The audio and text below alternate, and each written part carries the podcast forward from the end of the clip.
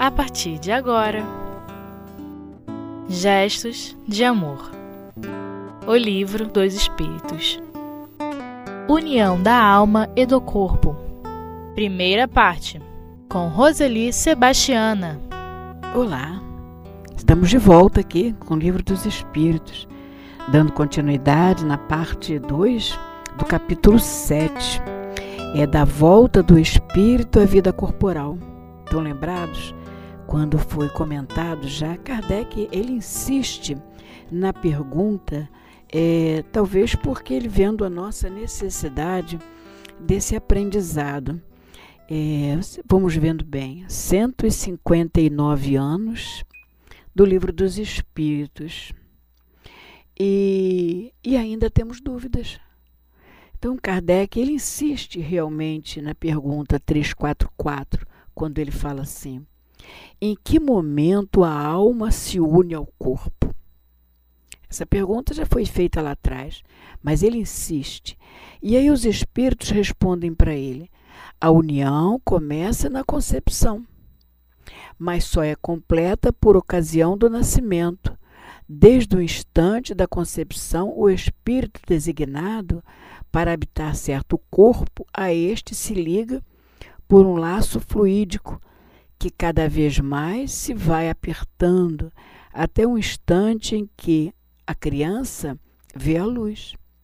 O grito que o recém-nascido solta anuncia que ela se conta no número dos vivos e dos servos de Deus, isto é, dos seres nos vivos no corpo físico, porque vivos nós somos o tempo todo, né? É, Kardec vai dizendo assim: olha só, veja quanta coisa aqui Kardec podemos tirar dessa ensinamentos dessa resposta. A união começa na concepção. É, lembrando bem, mais tarde, é, André Luiz ele traz para nós um exemplo muito interessante disso. É, está em Missionários da Luz, quando ele vai falar de Segismundo antes da concepção, Sigismundo já está se preparando para um corpo que irá se iniciar é, dali a pouco tempo. Então ele já começa a haver uma, uma comunicação com aqueles que serão seus pais. Ele já entra no sonho de um, já dá uma sensibilidade ao outro e já está naquela, naquele sentimento de união.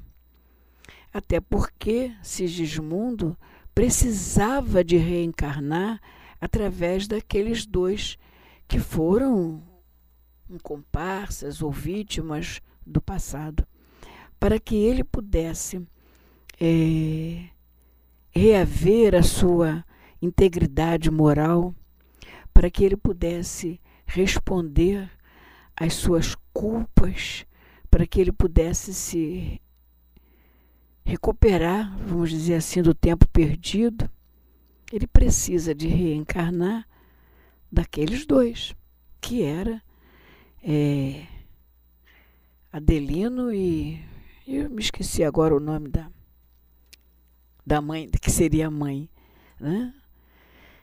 É, mas, no entanto, ele ainda não está naquele corpinho preso. Ele não vai estar durante aquele tempo de gestação naquele corpo preso dentro de um ventre. Ele está, o corpo vai se preparando e Adelina e Raquel, Raquel, lembrei o nome dela, o nome é até muito bonito, é, estão já na preparação, antes da concepção. Porque vai haver uma necessidade de se encontrarem né, os três para refazer um entendimento do passado. É, então Kardec diz assim: é, desde o instante da concepção, o espírito designado para habitar certo corpo, a este se liga por laço fluídico. Então, de qualquer forma, já estava sendo preparado antes da concepção o corpo perespiritual, que seria do Segismundo. e que com certeza iria reencarnar daquela mãe, daquele pai, daquele casal que ele que precisava tanto que o Jaús aguardava. Cada vez mais se vai apertando até o instante em que a criança vê a luz. Para que isso aconteça, vai havendo as comunicações de Sigismundo com o pai Adelino e com a própria Raquel, para que eles possam estar preparados para receber esse espírito que também vai se preparando e enquanto está na erraticidade, lá no plano de aguardando o corpo pronto para ver a luz da matéria, também ele vai é, esquecendo aquele passado que tanto atormentava, para que ele possa reencarnar uma criança feliz junto daqueles que vão amá-lo muito. É, Kardec diz assim: o grito que o recém-nascido solta anuncia que ela é, se conta no número dos vivos reencarnados, dos servos de Deus. É, nessa, nesse grito, nós podemos ver também a alegria, a satisfação do espírito. Estou reencarnando, vou recomeçar um novo momento da minha vida. Vou recomeçar, vou poder rever o meu passado e consertá-lo. Para isso é o objetivo da reencarnação. Mas, na pergunta 345, Kardec fala assim: é, aliás, Kardec pergunta: é definitiva a união do espírito com o corpo desde o momento da concepção? Durante esta primeira fase, poderá o espírito renunciar a habitar o corpo que lhe está destinado? É, será que o espírito que vai reencarnar naquele corpo, como nós é, citamos Sigismundo, será que venha nele um momento do passado e que ele se arrependa? Ele causou vítimas naqueles dois que serão agora seus pais. Será que ele tem certeza desse sentimento de perdão? Ele está disposto a perdoar e a ser e a pedir o perdão mas e os outros estão dispostos a perdoá-lo? Como será essa vida naquele corpinho? E em algum momento, Kardec pergunta assim: poderá haver dúvida no espírito reencarnante? Poderá esse espírito, no momento é, de assumir aquele corpo, assumir aquela nova família na vida material, ele se arrepender? Haverá uma dúvida nele? Será que conseguirei conviver com aquele que foi minha vítima? Aquele que no passado eu acabei com a sua organização física, matando aquele corpo? Será que ele vai me amar? São perguntas que ficam no, no espírito reencarnante. É, a necessidade desse espírito de reconhecer naquele que será seu pai, sua mãe, sua família, sua família, na matéria, de ser bem acolhido. Ele necessita desse acolhimento. E isso nos traz também uma, uma responsabilidade, meus irmãos, com aquele que está reencarnando. Não é só uma criança bonitinha, é gostosinha, como nós dizemos. Não é o espírito que está assumindo um corpo. Vamos dar uma paradinha é, que se faz necessária para um pequeno intervalo. E depois nós vamos voltar é, para refletir sobre esse espírito, essa indecisão, como será que os espíritos é, responderão a Kardec? É, será que ele tem receios mesmo? Será que ele tem a certeza de que será amado? Ele desistirá do corpo? Ou ele então é, assumirá com firmeza, com a certeza de que vai conseguir passar por uma prova difícil, porque o algoz sempre tem uma prova difícil, meus irmãos. Vamos dando uma interrompida, dá licença.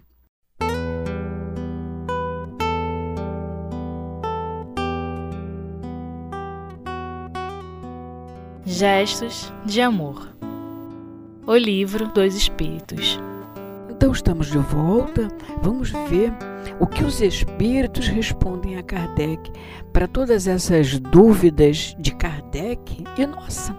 Porque Kardec, quando fazia as perguntas, é, era no sentido de nos esclarecer o que, que nós, até hoje, 159 anos de doutrina do livro dos Espíritos, e ainda trazemos algumas dúvidas. E os Espíritos respondem para Kardec: é sim, é definitiva a união, no sentido de que outro espírito não poderia substituir o que está designado para aquele corpo. Então, aquele corpinho já está designado para o espírito que será seu dono. Se ele desistir, o corpo morre, porque não terá um espírito para animá-lo.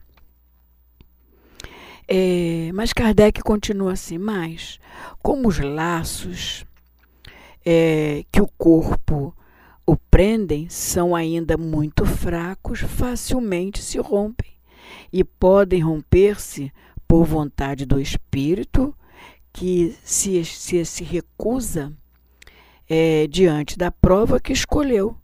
Em tal caso, porém, a criança não vinga.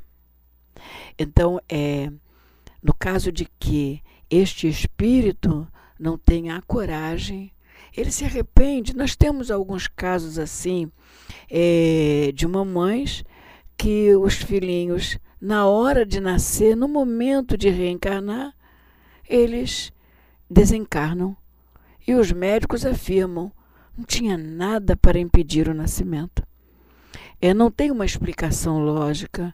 A criança tem um corpo sadio, a mãe tem um corpo sadio, não teve lógica para esse essa morte do corpo. A medicina não sabe explicar o que, que aconteceu. E isso não é um nem dois, são vários casos que acontecem.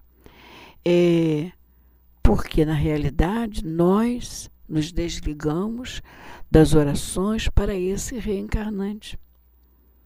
Nós só estamos aguardando aquele bebê lindo que vai reencarnar na nossa família. Mas precisamos de pensar, meus irmãos, como espírita que somos, sobre esse reencarnante, para que ele tenha a coragem de sobreviver naquele corpo, para que ele tenha a coragem de cumprir com a prova que ele pediu. Ele pediu aquela prova. Ele pediu para estar ali naquele, naquela família. Ele pediu para ter a coragem de se refazer, de pedir perdão, de ser amigo daqueles que podem ter sido seus algozes ou suas vítimas. É uma reconciliação. Então, cabe a nós, é, familiares diretos, orar muito por esse reencarnante. É, na questão 346, Kardec continua com, com esse mesmo pensamento. Que faz o espírito se o corpo que ele escolheu morre antes de se verificar o nascimento? O que, que ele faz? Se o espírito, se o corpo teve algum problema. Não foi uma desistência do espírito, mas foi uma necessidade da mãe, daquela perda, foi uma uma dificuldade qualquer do corpo físico, um defeito, um problema que houve. Então, os espíritos respondem a Kardec: ele escolhe outro corpo, ele escolhe outro e poderá reencarnar dos mesmos pais, da mesma mamãe, do mesmo pai. Naquele momento não foi possível, mas ele vai novamente é, se preparar para uma próxima oportunidade reencarnar naquela mesma família, pelo menos na família. É, e na subpergunta A, Kardec pergunta assim: qual a utilidade dessas mortes prematuras? Deve ter uma utilidade. Nada na vida é inútil, nada. Tudo aquilo que nós passamos, que acreditamos que foi um sofrimento inútil, não foi. Tem um motivo. É, e os espíritos respondem para Kardec: é, dão-lhes causa as mais das vezes as imperfeições da matéria. É uma necessidade do corpo. De alguma forma, o espírito está envolvido nessas imperfeições da matéria.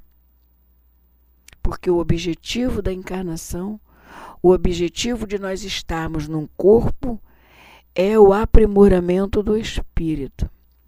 Não é para nós a, a, passarmos por aí acreditando que somos é, mais inteligentes, mais bonitos, mais perfeitos do que outros qualquer. Não. Estamos no corpo físico para o objetivo de aprimorar o espírito, qualificar o espírito. Estamos como estagiários no corpo. Na verdade, é isso. Nós estamos estagiando para um aprendizado maior. Para isso, fazer um somatório nas nossas encarnações. É de encarnação em encarnação que o espírito se aperfeiçoa. É lidando com espíritos de melhor qualidade do que nós e de qualidades inferiores. Aprendemos tanto com uns quanto com outros. Com uns que são mais elevados, aprendemos a nos elevar, a elevar os nossos sentimentos, a, ter, a trabalhar no bem, a praticar boas ações. Com os inferiores, nós aprendemos a ter, a sermos humildes, a sermos pacientes, a sermos compreensíveis, a sermos mais amigos daqueles mais necessitados. E mais ainda, aprendemos a amar. Nós temos até um caso muito interessante é, sobre uma, uma alemã que casa com um alemão e vem para o Brasil os dois para tentar a vida no Brasil. Mas ao chegar no Brasil, os dois sozinhos é, não falavam em português, tiveram muita dificuldade até para trabalhar, mas pouco tempo depois ela engravida e tem um filho que, quando faz um ano de idade, desencarna. O pai fica num desespero total e sai de casa porque não aguentou a perda do filho. Deixou aquela mulher sozinha, sem condições até para sobreviver. Mais tarde ele volta, se arrepende, volta, tem outro filho. O filho, quando faz um ano, morre é, o pai desgostoso morre também. Parece uma história, é, como diremos, da carochinha, mas não é não, foi verdade. É, e aí ela ela tenta o suicídio, ela quer morrer, ela não aguenta. Como é que ela vai ficar agora no Brasil é, amando do jeito que ela amou os filhos e que amou o marido? Então ela tem um sonho. Neste sonho, um anjo diz a ela: Você não vai não deve morrer dessa maneira, prematuramente. Você é uma criatura, é um espírito de muito amor. Ela diz: Mas o que eu faço com esse amor? Eles dizem: Então você vai fazer um curso, por exemplo, de enfermagem e vai trabalhar para dar amor aos outros. Isso foi descoberto é quando ela estava numa numa enfermaria de neonatal e as, as, as parturientes disseram para ela: Você tem tanto amor, você nos oferece amor como se fosse a nossa mãe, como se fosse a mãe dos nossos filhos. E ela disse, e aí ela contou o sonho. Hoje eu estou feliz, porque hoje eu divido o amor que tive, que tenho pelos meus filhos e pelo meu marido. dando amor a todos aqueles que necessitam de amor. Hoje eu consigo viver por amor a esses desconhecidos que chegam a mim. Não penso mais em morrer, porque preencho a minha vida com o amor daqueles que necessitam do meu amor, porque eu tenho muito para dar. São as grandes lições que a espiritualidade nos oferece. Que Jesus nos abençoe, meus irmãos, que possamos orar muito, muito por todos os reencarnantes e por nós também. Que Jesus nos abençoe.